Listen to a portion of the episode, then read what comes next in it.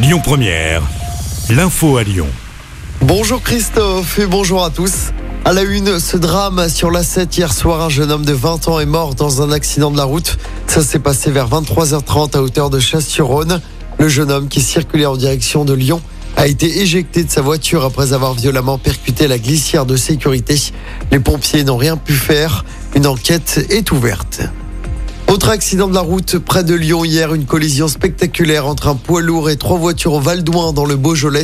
L'accident s'est produit en début d'après-midi. Quatre personnes ont été grièvement blessées. Trois d'entre elles ont été héliportées vers un hôpital. Une enquête est également ouverte. Retour maintenant sur cette nouvelle soirée très agitée dans les rues de Lyon hier soir.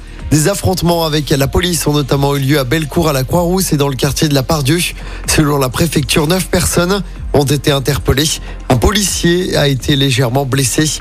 D'autres rassemblements ont éclaté un peu de partout en France hier soir à Paris, Strasbourg, Toulouse, Limoges ou encore à Lille.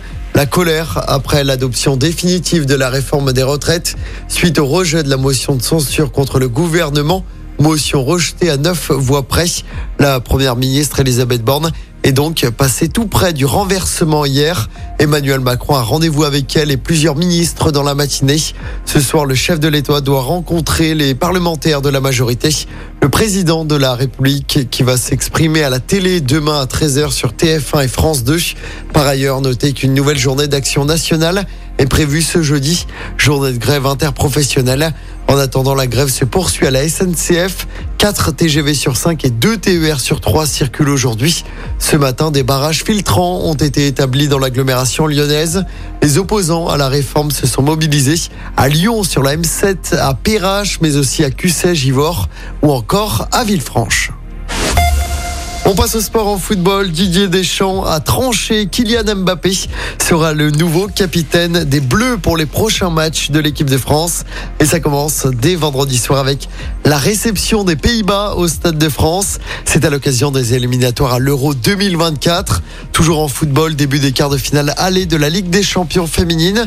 Le Bayern Munich reçoit Arsenal à 18h45. Un peu plus tard dans la soirée, le FC Barcelone se déplace sur la pelouse de l'AS Rome. Demain, pour rappel, l'OL recevra Chelsea au groupe Ama Stadium à Dessine. Ce sera à 18h45.